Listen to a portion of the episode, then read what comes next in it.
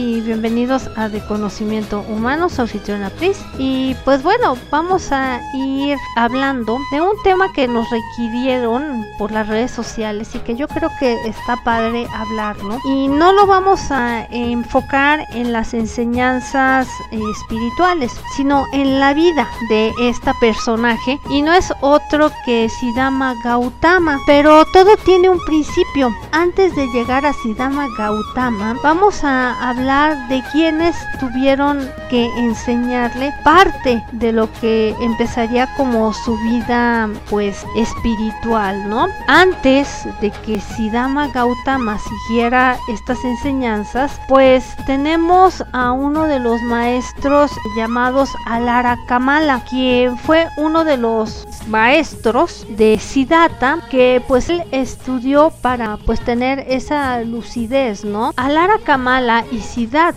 obtuvieron altos niveles de jhana, que es una especie de meditación, pero pues ahora sí que él siguió estas instrucciones de Alara y entonces duró con él como una especie de dos meses para aprender lo que vendría siendo la meditación. De ahí eh, también aprendió lo que era el Dama, pues para practicarlo en él mismo. De hecho, eh, Alara llega al mismo, al mismo nivel que su maestro y este maestro pues le dice ya no tengo nada que enseñarte y mejor quédate aquí y enseña a mis alumnos. Más aparte, pues dijo Siddhartha, no, pues yo no me quedo porque pues me hace falta como que aprender un poquito más. También pues buscó a otra persona que fue Udaka Ramputa, quien fue otro de los maestros y le enseñó como que a pulir esa fase de las meditaciones, pero pues no fue nada fácil, sino pues estuvo con él cierto tiempo también antes de que él decidiera empezar a, a salir por su propio pie para enseñarle a la gente lo que él había aprendido, más unos conceptos que tendría hacia, hacia él para empezar como que a formar su propia pues doctrina con lo que respecta a enseñar estos estados de meditación y que muchas veces también tuvo que ver con el extremo, con el dolor para empezar a perseguir este tipo de iluminación que es lo más interesante. Ahora bien, uno pensaría que Siddhama Gautama, eh, Buda, como lo conocemos, pues no sabríamos de dónde fue su procedencia y esto es lo interesante, que vamos también a ahondar en su vida más que en las enseñanzas y que fue hijo de su Jodana, descendiente de la familia de los Sakyas, príncipe de un reducido territorio y vasallo del rey de Magda y de Mayadevi. Fue llamado Buda por la tradición india que así se le llaman a las personas que han conseguido esta iluminación espiritual y tienen como cargo impartir esta enseñanza salvadora a los hombres. De hecho, hay que comentar que la India hizo una producción de vida de Buda hecha en video para ser más claras en el 2014 y que sería interesante estar viendo este tipo de, cosas. Hay también algo llamado el pequeño Buda que también enseña parte de estas enseñanzas. Ahora bien, su nombre al nacer de él fue Siddhartha Gautama, que es nombre de sus familias. Más adelante él fue llamado Sikyamuni, que vendría siendo el solitario de los Sakyas, Bhagavat como el bienaventurado y su gata, el que vivió felizmente, aunque pues ya se le conoce y lo conocemos universalmente como Buda llamado el iluminado. Eso sí, desde joven él tiene una gran inteligencia y la búsqueda de virtudes morales. Le agradaba la soledad y amaba meditar. Fue educado en el manejo de armas por ser un príncipe heredero. Estudió también las ciencias y las artes, disfrutando al mismo tiempo de todos estos privilegios. O sea que su educación y eso no vino por osmosis. ¿Se casó? Sí, a los 16 años y contrajo matrimonio con su prima, Yasodaja, con la que tuvo a un hijo llamado Rahula. A los 28 años, no estando bien con esto del matrimonio de su hijo, decidió irse a la peregrinación. Recibió enseñanzas de, ya dijimos, de estos dos maestros y ya tenía una vida sacrificada en ese entonces, dejando todo lo que vendría siendo su riqueza y su linaje. Ahora bien, esto nos recuerda un poquito a lo que hace Ignacio de Loyola, que también pueden ver algo que dije por YouTube que tiene que ver con una película con San Ignacio de Loyola. Como que tienen patrones a seguir. Ahora sí que su vía mediana se encamina hacia el monte Gaya,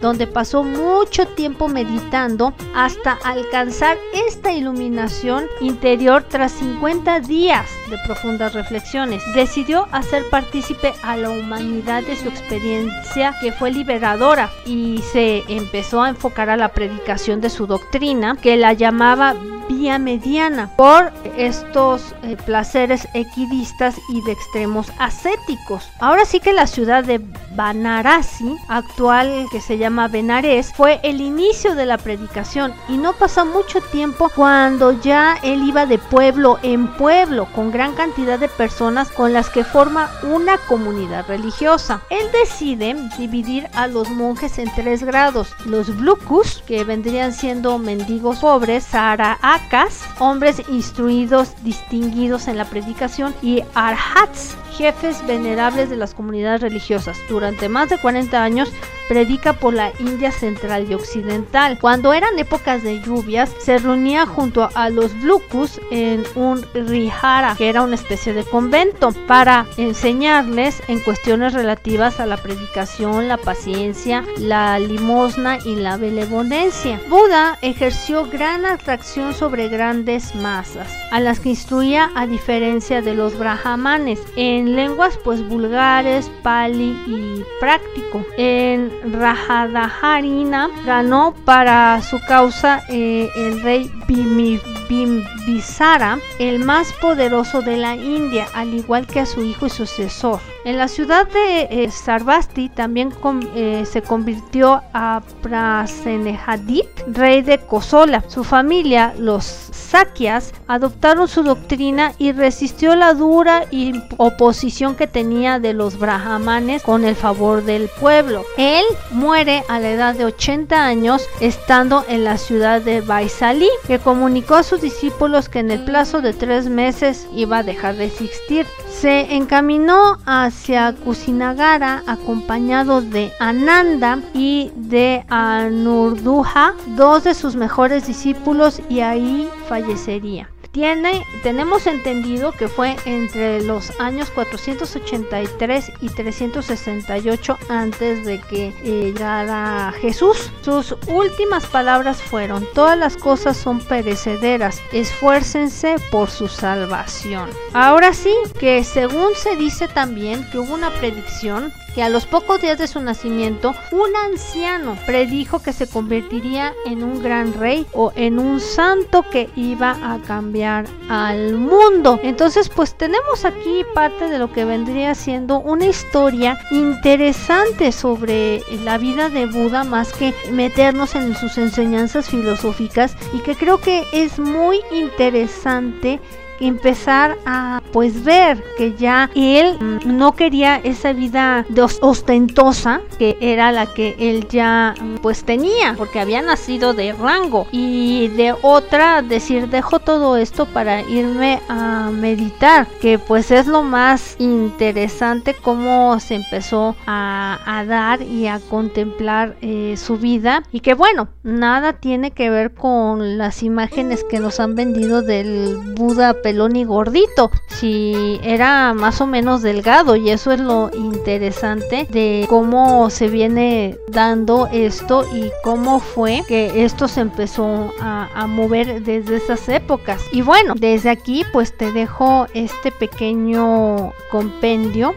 de estas enseñanzas o cómo fue que él empezó a moverse en estos términos pues para alcanzar una iluminación. Y bueno, este es el primer podcast del año 2021. Espero que te haya gustado esta información. Y pues bueno, vamos a, seguir hablando de más temas, claro que sí. Nos puedes seguir en Facebook, en YouTube, en Rumble, en todas las redes que tenemos y que pues seguimos trabajando por y para ustedes porque nosotros escuchamos muy bien al público lo que es la producción y su servidora Princesa Por mi parte es todo y que tengas una buena tarde.